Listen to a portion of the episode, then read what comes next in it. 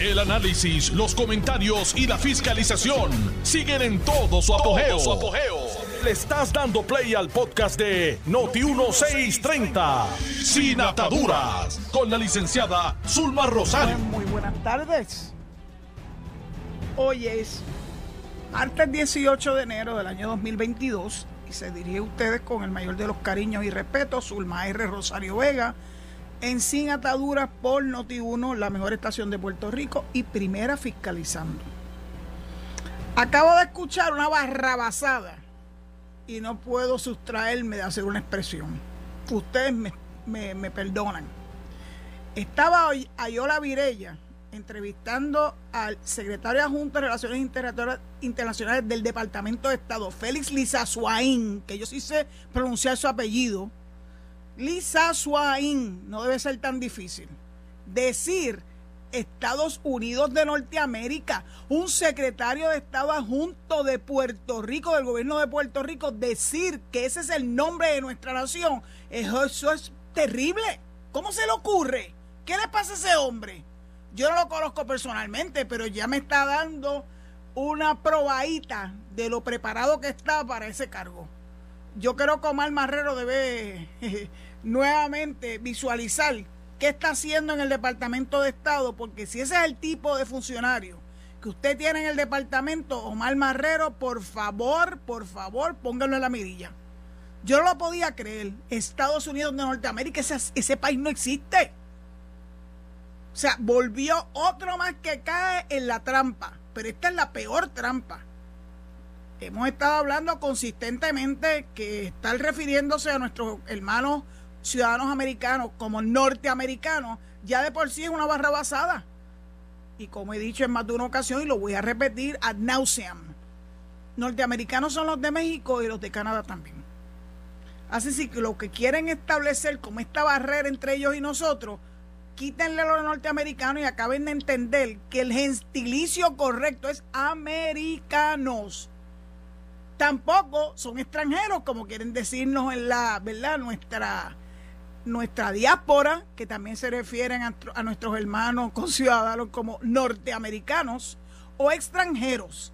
Y, al, y el nuevo, lo que está de moda, el nuevo issue de moda, llamarlos extranjeros y hablar de la palabra gentrificación, diciendo que nos están invadiendo nuevamente los colonizadores. Es que, es que uno oye estas cosas y, y bueno, me da risa porque son tan absurdos, pero son tan evidentes a la misma vez que absurdos que no debemos caer en esa trampa. Ningún ciudadano americano es un extranjero en esta, en esta patria nuestra. Es tan ciudadano como nosotros no es extranjero, no es norteamericano, son ciudadanos americanos igual que nosotros. Así que bueno, me lo tenía que sacar del sistema, ustedes me perdonan, pero es que no lo tolero, no tolero el que tanta gente haya caído en esa trampa. Y gente que se dicen ser estadistas más todavía. Así que más vale que se cojan para su número y hagan una buena gestión utilizando los términos correctos y no cayendo en la trampa que nos han tendido desde la década de los 90 los de la extrema izquierda. Increíble, pero cierto. Bueno, pues, ¿de qué estaba hablando Félix Lisa Suaín en su entrevista con Ayola Virella? Bueno, que viene el rey, el rey de España, Felipe VI, viene para Puerto Rico la semana próxima, el 24, lunes 24 al miércoles 26, eh, por motivo del quinto centenario de la fundación de la ciudad capital, San Juan. Me parece extraordinario, qué bueno que viene, pero hay algo en el artículo que hoy publica el Nuevo Día, eh, en, la, en la sección que ellos llaman magazine, que dice, esta es una cita atribuida al rey. Mi presencia en esta histórica ciudad supondrá una nueva reafirmación de esa gran historia que nos hermana con Puerto Rico y con Estados Unidos. y said No lo dije yo, no lo añadí yo. Véanlo. Nuevo día de hoy, sección magazine, donde se hace una reseña de la visita de Su Majestad Felipe VI a Puerto Rico. Ustedes saben que a mí me gusta mucho la cultura española. Y no por eso he hecho un lado a la cultura americana, porque eso es parte de nuestra cultura. Yo veo televisión española y Antena 3. Me gustan sus programas, me gustan cómo abordan los temas de toda índole, desde cómo ellos atajan el COVID hasta, bueno, hasta cosas bastante menos eh, importantes, ¿verdad? En programas como El Hormiguero, donde entrevistan a raperos y traperos y todo eso. Y verdaderamente es interesante porque ellos tratan de unir eh, lo que son las corrientes actuales y la diversidad actual en América y naturalmente en Europa. Así que, don Félix, si viene el rey, su majestad Felipe VI, no viene doña Leticia, viene por tres días, del lunes 24 al miércoles 26, viene con motivo de la celebración del quinto centenario que está a cargo del municipio de San Juan que dirige nuestro alcalde Miguel Romero, que está haciendo una labor extraordinaria, una labor de verdad, de esa, de la que tiene mucho que ver con la ciudadanía de San Juan. Eh, le está dando atención a lo que por años y años y años se echaba a un lado. Así que yo lo felicito, señor alcalde, lo felicito que haya logrado que el, el rey de España venga a visitarnos con motivo de esta ocasión y que él mismo, en sus propias palabras, dijeran y habla de esa gran historia que nos hermana con Puerto Rico y con Estados Unidos. Chúpate ese es lo que te mundo la otra, de labios del rey de España. Me tenía que dar ese gustazo. Quiero hablarle otras cosas. Hoy se publica un anuncio de página completa, entre los cuales uno de los auspiciadores precisamente es el municipio de San Juan, el portavoz es el gran cantante puertorriqueño Gilbertito Santa Rosa. Y dice, conoce las cinco libertades de los animales.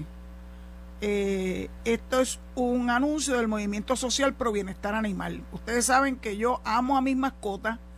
Tengo tres perras y una gata. Eh, son, cada uno son bien distintos uno del otro. Eh, otros días se me quedó la gata encerrada dentro de mi casa. Y aún así todavía me ama pero tenía, tenía comida y tenía agua, no suficiente tal vez para los tres días que la tuve encerrada, pero bueno, me siguen amando. Los animales son los únicos seres que te aman sin pedir nada a cambio. Solamente que le proporciones agua limpia y alimento de acuerdo a su especie. Que no lo sometas a condiciones que le provoque sufrimiento. Y espero que mi gatín no haya sufrido. Estoy segura que brincó de cama en cama. Provéele una estructura limpia y segura que los proteja de la lluvia y el sol. Eso es así. Proveele cuidados veterinarios para prevenir enfermedades. Eso es así también. Su vacuna anual, eh, sus medicamentos para prevenir eh, el gusano del corazón y su medicamento de cada tres meses para prevenir que, se alojen eh, pues la, las cosas que le pasan a los animales. Ya yo no he vuelto a ver aquí ni una garrapata ni una pulga porque les doy un, un, se llama un medicamento que le previene eso. Cuesta, mantener una mascota cuesta, no crean que es gratis. Y bueno, yo asumí esa responsabilidad. Los otros días una gran amiga mía, eh, Josie Cruz, que tiene una fundación que se llama Almas Gemelas, publicó un, hermoso video de un perro eh, corriendo a recibir a sus amos en el famoso arco iris, que es lo que determina, ¿verdad? El que es como se simboliza la partida de un animal amado. Y entonces preguntó cuántos animales amados usted ha perdido. Bueno, pues yo conté 11. 11. Que no es cualquier tutía, desde el 1983 para acá, cada uno de ellos muy distinto, amado intensamente Lloré amargamente sus partidas. Algunos murieron, ¿verdad? Este, ya de viejito, eh, de forma natural. Otros hubo que pedirle asistencia al veterinario, a la veterinaria en este caso, que lloró junto a mí la pérdida de uno de mis animalitos. Yo pienso que si tú tienes esa responsabilidad, la tienes que asumir hasta las últimas consecuencias. Y entonces, el quinto, la quinta libertad que promueve el movimiento social pro bienestar animal es Permítele interactuar y comportarse de manera natural sin estar siempre amarrado. Mis perritas nunca están amarradas. Tengo el privilegio de tener ¿verdad? una propiedad con un patio bien amplio y ellas son las dueñas y señoras de esta propiedad. Suben y bajan y corren eh, porque hay espacio para correr, nunca para amarrarlas. Así que el anuncio de Gilbertito Santa Rosa que empieza con esta pregunta, ¿sabías que el cuidado mínimo para una mascota se resume en las cinco libertades que aplican animales para el control del ser humano? Sí, cumplo con cada una de esas cinco y espero que ustedes también. Remy, Remy Martin, si me estás escuchando, yo sé que tú eres uno de esos que das tu vida por, tu, por tus mascotas.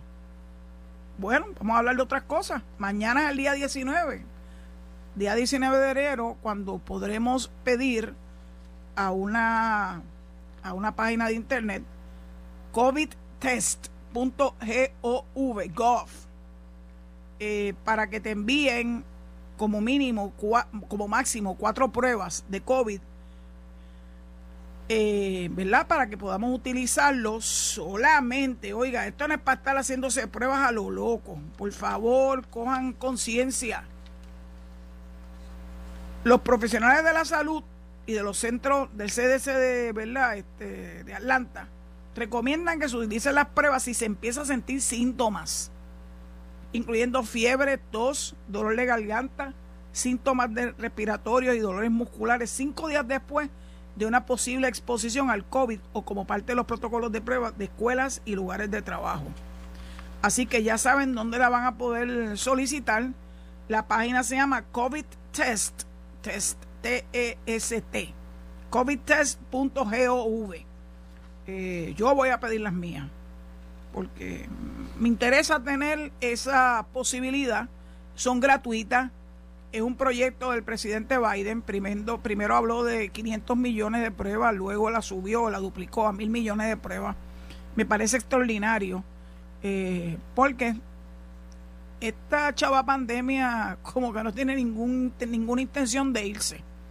Así que en la medida que nosotros utilicemos ¿verdad? los recursos que nos ponen a la disposición eh, para eh, asegurarnos que estamos en buena salud, pues yo creo que debemos aprovecharlo y solicitarla. Hablando de salud, hoy se reseña en el vocero que se ha realizado un primer reemplazo de rodilla con tecnología del único brazo robótico de este tipo en todo el Caribe. Y eso lo hizo la Universidad de Puerto Rico en su hospital Federico Trilla en Carolina. El robot se llama Mako Smart Robotics. Y qué interesante. Ahí hay un centro de ortopedia en el hospital Federico Trilla Dice la reseña que este robot es único en Puerto Rico y el Caribe y es utilizado para hacer cirugías de reemplazo de rodilla y cadera. La tecnología beneficia al paciente facilitando la recuperación más rápida. Entre otros atributos, esta innovadora intervención es que la liberación de menos tejido blando y disección le brinda al paciente la oportunidad de tener una recuperación más rápida y menos dolorosa. Eh, a mí me parece extraordinario. Eh, yo espero no tener que someterme a una operación de rodilla, pero tampoco puedo descartarla porque según pasan los años, eh, las coclainas se van poniendo más difíciles. y aun cuando uno le ponga un poquito de aceitito a la rodilla, a veces, a veces se ponen difíciles las rodillas de nosotros, los baby boomers. Así que es muy bueno saber que tenemos esa opción dice que el Centro de Ortopedia de Puerto Rico, ahí en el Hospital Federico Trilla, en Carolina, eh, tiene una facultad médica 100% board certified. Eso quiere decir que son los mejores adiestrados, ortopedas adiestrados con esa certificación y que han sido adiestrados en el uso de este equipo de avanzada. Eso comienza una nueva era dentro de nuestra institución y del programa de ortopedia del recinto de ciencias médicas. El uso de esta tecnología, dice la licenciada Yelitza Sánchez, quien es la directora ejecutiva de ese hospital, Federico Trilla, nos permite ofrecer a nuestros pacientes una estadía más corta y una recuperación más rápida, al tiempo que beneficia su calidad de vida, permitiendo reintegrarse a sus actividades cotidianas con mayor rapidez. Este tipo de noticias es importante que la demos porque todo lo que nos bombardean es negativo, negativo, negativo y negativo. Y eso tiene un impacto sobre la salud mental de nosotros, ¿verdad? Eh, los puertorriqueños. Antier hubo dos tragedias humanas, dos mujeres policías, una municipal y una estatal, que se privaron de la vida. Eh, no se sabe la circunstancia, no se sabe qué las llevó a eso. Eh, casi todo apunta a exceso de trabajo y el estrés que le ocasiona. Así que si podemos de vez en cuando alumbrar a nuestro pueblo con noticias positivas, yo creo que eso es importante para que no para que no se vaya a pensar que todo está perdido. No, no todo está perdido. Entonces, bueno, pues tengo que hablar ya del tema favorito, la política, pero vamos a empezar por Estados Unidos. Ayer celebramos el aniversario número 93 del nacimiento de Martin Luther King, premio Nobel de la Paz y un gran luchador por los derechos civiles, particularmente enfocado en los afroamericanos o los negros, como usted le quiera llamar. Cualquiera de las dos expresiones es válida. Eh, y nos estaba diciendo, de hecho hace varios días, yo publiqué un tweet de su hija Bernice, que es la que está a cargo ¿verdad? del centro eh, Martin Luther King, eh, haciendo un reclamo al Congreso de los Estados Unidos para que acaben de aprobar la ley, la actualización de la ley de derechos al voto, el Voting Rights Act. pues hoy sale un, un, una reseña, un artículo también en el vocero, procede de, prensa asociada, que dice que eso está estancado en el Senado. En la Cámara no hay problema, es en el Senado. Acuérdense que el Senado está 50-50 y se convirtió en 50-50 porque gracias al esfuerzo de Stacey Abrams en Georgia, se pudieron recuperar dos asientos, dos escaños en el Senado eh, por el Partido Demócrata. El artículo dice lo siguiente, ante agrias críticas de líderes de derechos civiles, los senadores están regresando al Congreso en Washington el martes bajo intensa presión, o sea, hoy martes, bajo intensa presión para modificar sus normas y vencer la obstrucción republicana a la ley sobre el derecho al voto. El Senado empezará el debate el martes enfocando su atención en dos demócratas. Miren qué interesante. Hay dos demócratas recalcitrantes. ¿Sí? Dos. Kristen Cinema, de Arizona, y Joe Manchin, Manchin, de West Virginia. Estos dos demócratas fueron duramente criticados el lunes cuando Estados Unidos celebró el día de la conmemoración al, legado del líder de los derechos eh, civiles, eh, Martin Luther King. El hijo de Martin Luther King, que se llama Martin también, comparó a Cinema y a Manchin con los blancos moderados sobre los que su padre escribió en las décadas de los 50 y los 60.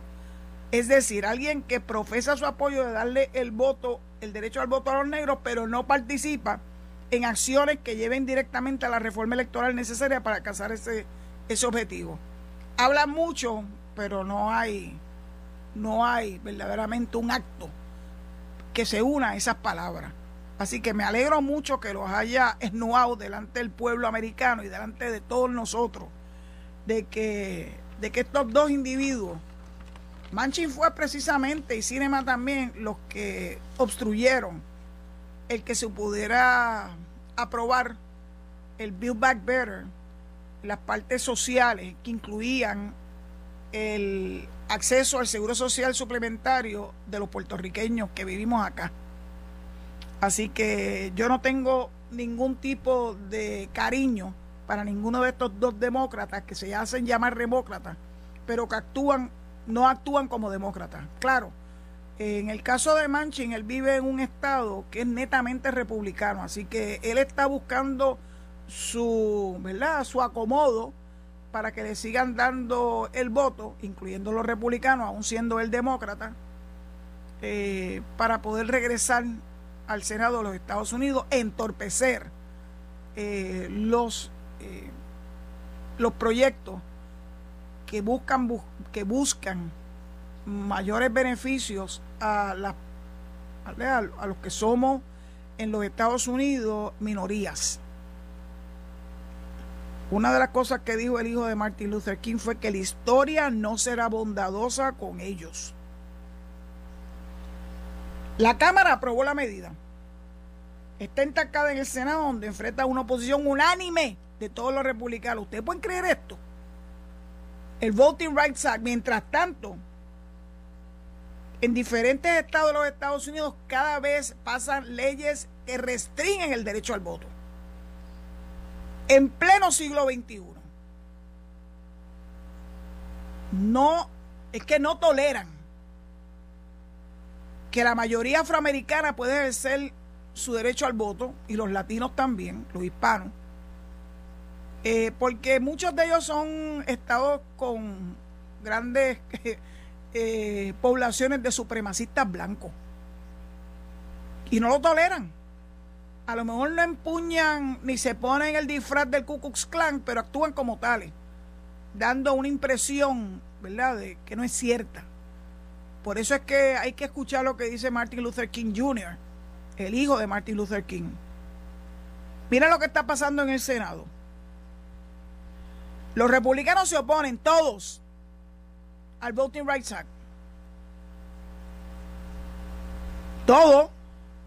Y como los demócratas tienen una mayoría ínfima que se logra con el voto de la vicepresidenta Kamala Harris, el problema es que para tú poder eh, llegar al hemiciclo para votación, un proyecto, tienes que tener por lo menos 60 votos y se tienen apenas 51 y raspando. Quiere yo decir, esto solo se necesita esos 60 votos para romper el filibuster. El filibuster es una rémora del pasado que le ha resultado muy, muy acomodaticia a aquellos que no quieren que pase nada. Entonces, cogen el micrófono y están horas de horas de horas hablando, horas de horas de horas hablando. Y de esa forma, pues, buscan eh, el prevenir que algún proyecto en particular no llegue a, ¿verdad? al proceso de votación en el hemiciclo. Uno pensaría que cuando ya uno está tan adelantado en el siglo XXI que estas cosas no se verían, pero se siguen viendo. Ayer estuvimos hablando de Charlottesville, Virginia, que gracias a Dios muchos de los que participaron en esos actos deleznables eh, están en, la cárcel y que ahora el, en, el, en el estado de Virginia se celebró un, un juicio pero de una demanda civil y le otorgó 25 millones de dólares a los que fueron perjudicados por los actos deleznables de Charlottesville de agosto del 2017. Todavía estamos viendo esto. Yo esperaría que la nación creciera. Cuando eligieron a un primer presidente negro y lo reeligieron, yo tenía una gran esperanza de que la nación había asumido una actitud mucho más tolerable, tolerante y democrática. Eh, lamentablemente, el tiempo me ha dicho lo contrario. Así que voy a dejarlo con esta nota que no es precisamente positiva, eh, para entonces retomar los temas eh, a partir de la pausa que viene ahora inmediatamente. Nos escuchamos brevemente, en breve. Estás escuchando el podcast de Sin Atadura. Sin Atadura. Con la licenciada Zulma Rosario. Por Noti1630. Como de costumbre, siendo hoy martes, recordándole que no se reciben llamadas eh, ni el lunes, ni los martes, ni los miércoles. Que jueves y viernes sí al 787-832-0760. Eh, me gustaría continuar, eh, ¿verdad?, el diálogo con ustedes, hablando de algo muy importante que se reseña hoy en el nuevo día. Y es una entrevista a Jennifer González, con relación a su proyecto, el 1522, suyo y de Darren Soto, y en qué etapa está. Pues Jennifer reconoce que ahora mismo está estancado y que Steny Hoyer, que es el líder de la mayoría demócrata, está intentando llegar a un consenso entre los autores del proyecto 2070 de Nidia Velázquez y los del 1522, que son los de Jennifer y Darren Soto. ¿Cómo se logra un consenso entre dos variables tan y tan separadas? Es, es, difícil. Pero de eso es que se trata. Uno tiene que hacer un esfuerzo por tratar de que las personas con capacidad de pensar y de entender que si no, nos vamos a quedar en el mismo limbo de siempre y en neutro eh, se dan un poco, se dan del ala para comer de la pechuga. Yo estoy segura que ustedes recuerdan que hace poco tiempo eh, el delegado congresional Ricardo Rosselló propuso que para que hubiera eh, un destranque al impasse, pues se diera una alternativa donde siguiera habiendo un plebiscito sí o no, que el sí fuera relacionado a la estadidad y el no a, la convención constituyente que propulsa el proyecto 2070 Nedia Velázquez. Es algo novedoso.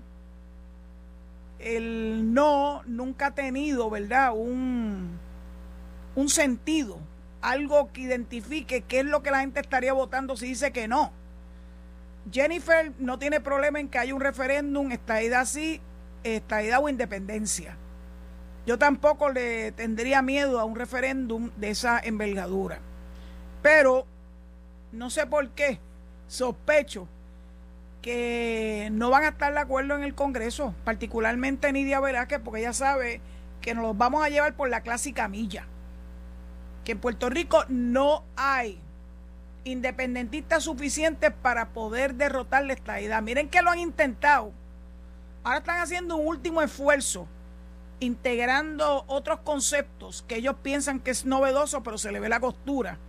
El de que los americanos son extranjeros, el que los americanos se van a quedar con Puerto Rico, eh, que la gentrificación es, es, un, es una forma manévola de quedarse con, nuestra patria, de quedarse con las mejores propiedades. Hasta una maestra ayer cuando estuvimos hablando del cierre de escuela que ya el secretario ha dicho a nauseam que no es cierto.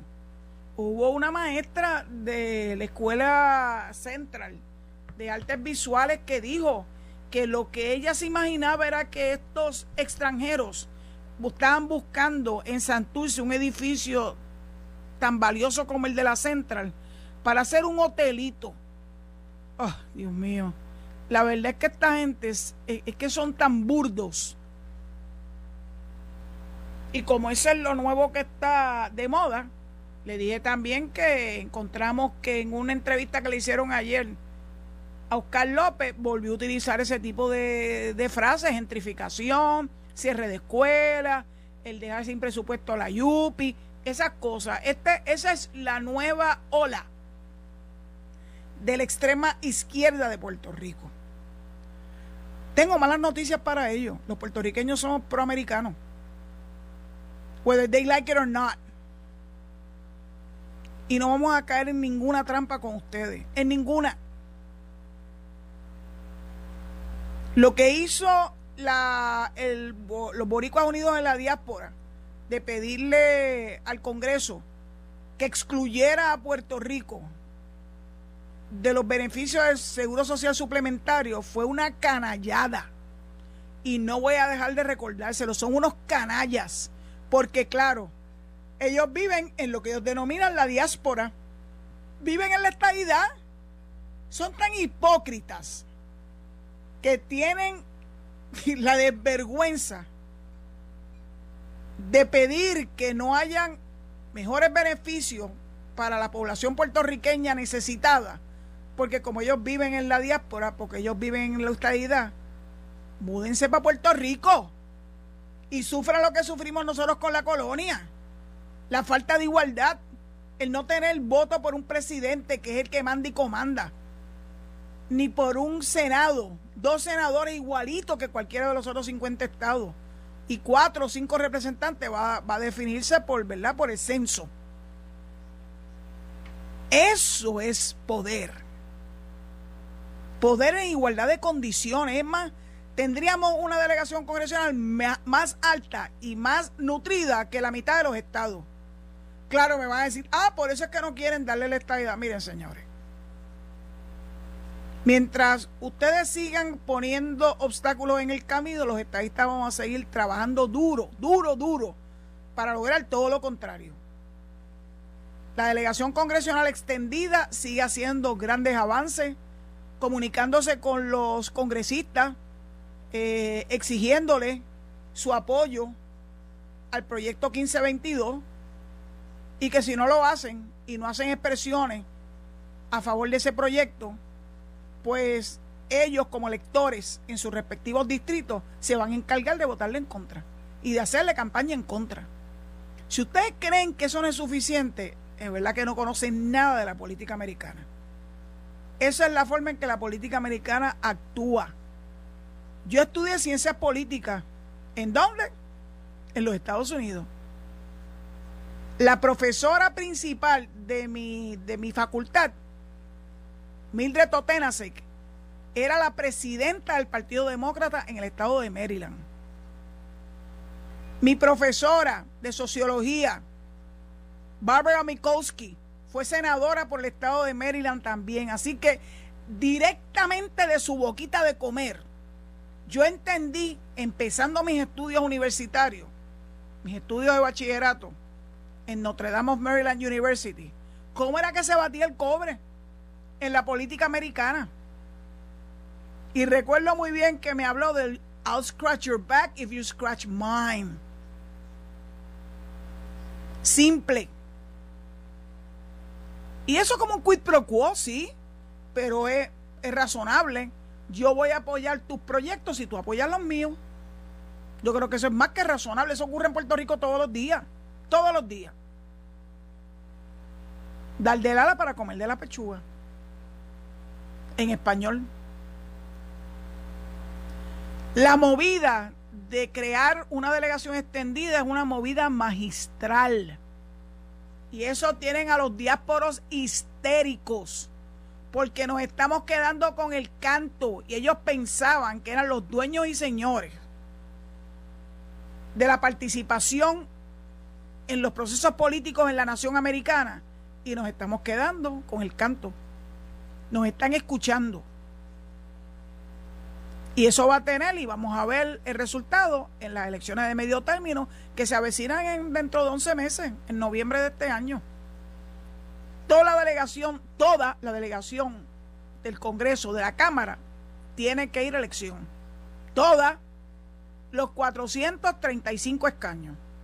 Así que es una gran oportunidad para que avancemos nuestra causa entre los demócratas y republicanos, en los dos, para lograr el anhelado eh, consenso a favor del proyecto 1522 que todavía va a estar vivito y coleando. No pierdan la fe. A veces yo veo a la gente como algunas personas algo desanimado y veo que también los independentistas intervienen en conversaciones de estadistas tratando de, desalentarnos y claro que primero que yo lo ni, ni para allá voy a mirar no le doy ningún tipo de realce a lo que están diciendo. Salvo que sea una persona que haga argumento, que ¿verdad? argumentos que tengan algún, algún fundamento. Y entonces yo intervengo. Y me encanta siempre y cuando haya respeto. Difícilmente ellos me van a poder convencer a mí de que sea independentista y difícilmente yo voy a convencer a un independentista que sea estadista. Eso está, mira, ya estipulado pero podemos tener conversaciones sensatas. Además, ayer obtuve, compré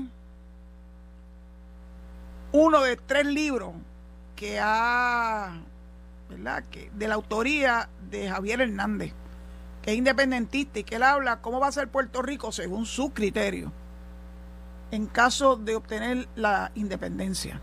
¿Cómo se va a lograr? ¿De qué vamos a vivir? Que era la pregunta que hacía Rita Moreno.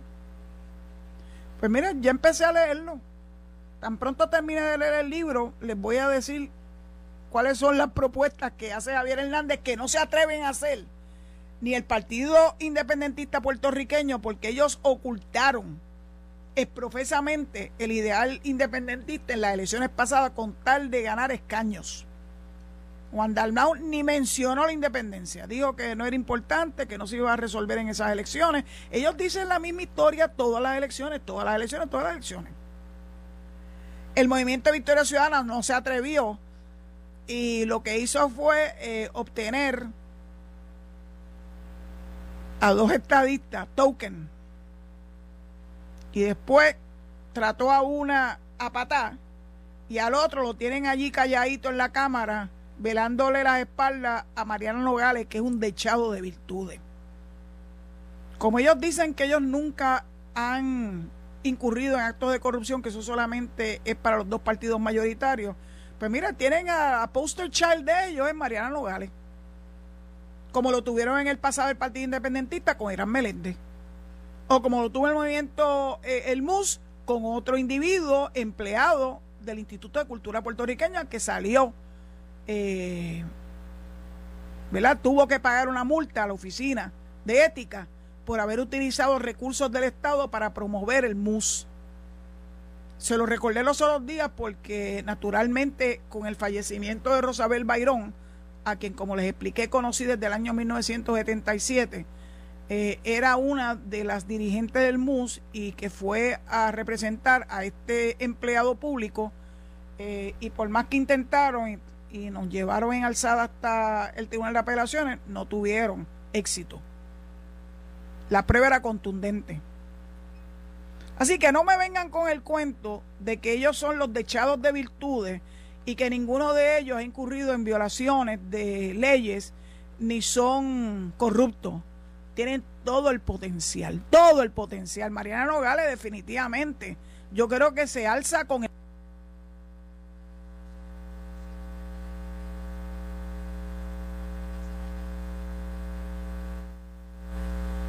Junior, calladito en la cámara, porque le tiene que ver a las espaldas a Mariana Nogales. Y supuestamente ese era el token estadista en la delegación del Movimiento Victoria Ciudadana en la Cámara de Representantes. Su papá sí es estadista, él no, obviamente no. Yo se lo dije desde el día uno. Ningún estadista Bonafide se hubiese unido, Bonafide se hubiese unido al Movimiento Victoria Ciudadana. Cuando todos, todos, todas las actuaciones de ellos reflejaban su ideal independentista. Por eso es que hay una que yo, pues mira, no le creo, punto y se acabó y le dije en más de una ocasión a la troyana que si quería ganarse el favor de los estadistas y cogía dos o tres de Sopenco. Eso no es la primera vez. Que iba a tener que empezar desde abajo. No la pretensión de empezar desde arriba. Y a ser estadista tiene que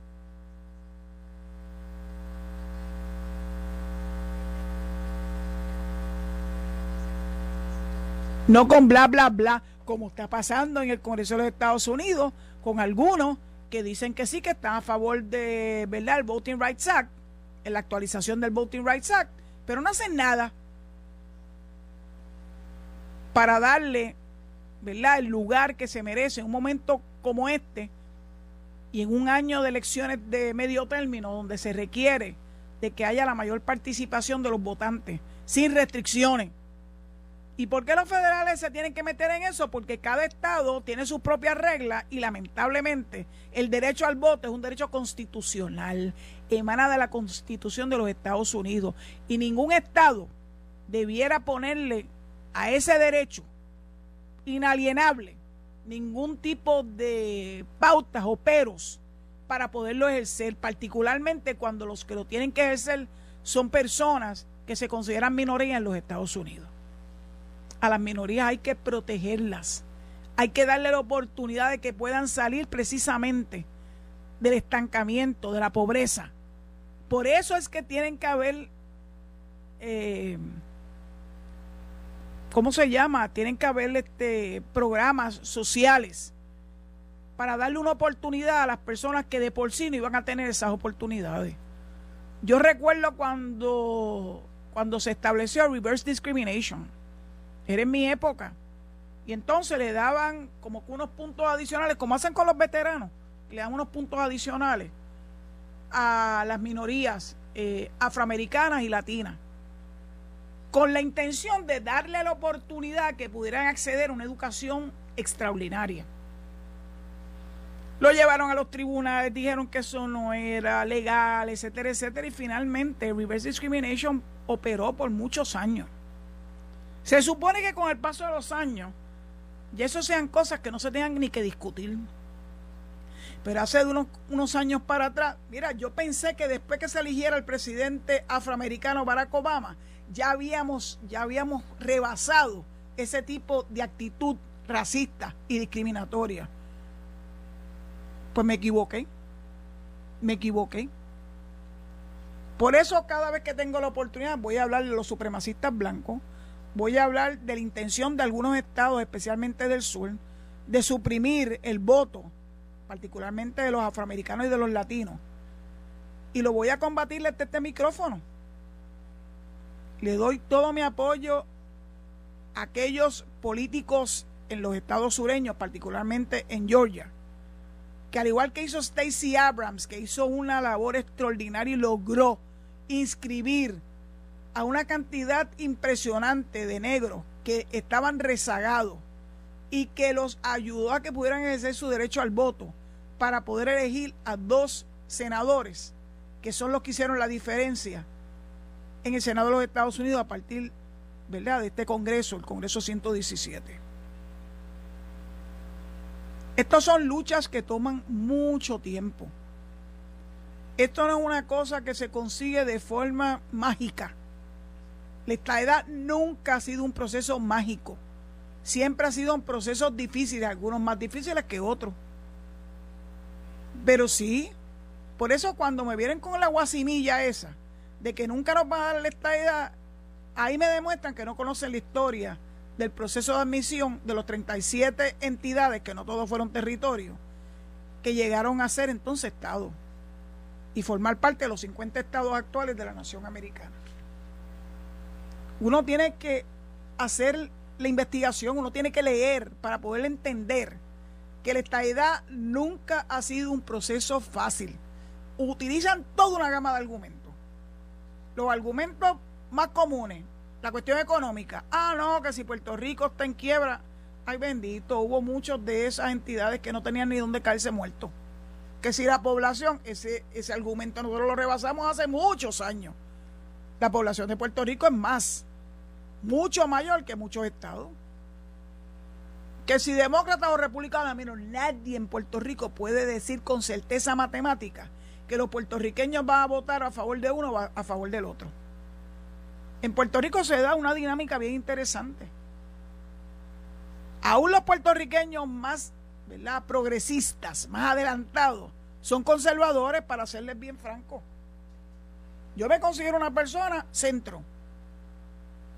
Y no puedo ni imaginarme votando por el Partido Republicano, pero no lo puedo descartar tampoco, porque va, va a depender de la oferta, ¿verdad? Del momento histórico que uno pueda, oye, teniendo uno capacidad de análisis, determinar si, es, si, vale, si vale la pena votar o no por X o por Y. Así que nadie en Puerto Rico, nadie puede garantizar que Puerto Rico va a ser un Estado demócrata o republicano. De hecho, la mejor evidencia fue lo que pasó con Alaska y con Hawái, que cuando creían que uno iba a ser demócrata, resultó que era republicano y viceversa. Miren si hay hasta, hasta evidencia histórica de que nadie puede garantizar hacia dónde se va a mover un Estado recién admitido desde el punto de vista político partidista. Es importante conocer la historia. Eso es lo que nos da a nosotros, ¿verdad? Nos apuntala, nos permite hacer análisis y poder razonablemente anticipar resultados. Yo sé que para nosotros los estadistas es importante seguir esta lucha. Como dice mi amiga Irma Rodríguez, el que se cansa pierde. Y nosotros no nos vamos a cansar. Esta luchita nuestra no es de tantos años. Hubo estados que tuvieron que luchar mucho más años que los 123 que tenemos nosotros, aunque ustedes no lo crean. Así que no, no desfallezcan. Únanse a la delegación extendida, delegates.us, y hagan lo que le corresponde, que debe ser muy sencillo. Desde escribir carta a su congresista actual hasta hacer campaña a favor o en contra de ese, dependiendo de su postura, a favor o en contra de la estaida. Bueno, creo que ya tengo que empezar a soltar el micrófono. Yo me, yo me, me monto en tribuna, como dicen algunos. Es que son temas que a mí me verdaderamente me encantan. Es la razón de mi vida. Son muchos los años dedicados a estos temas. Mucho tiempo de análisis para yo sentarme frente a este micrófono. Yo me siento y analizo, leo y leo y leo y leo y sigo leyendo.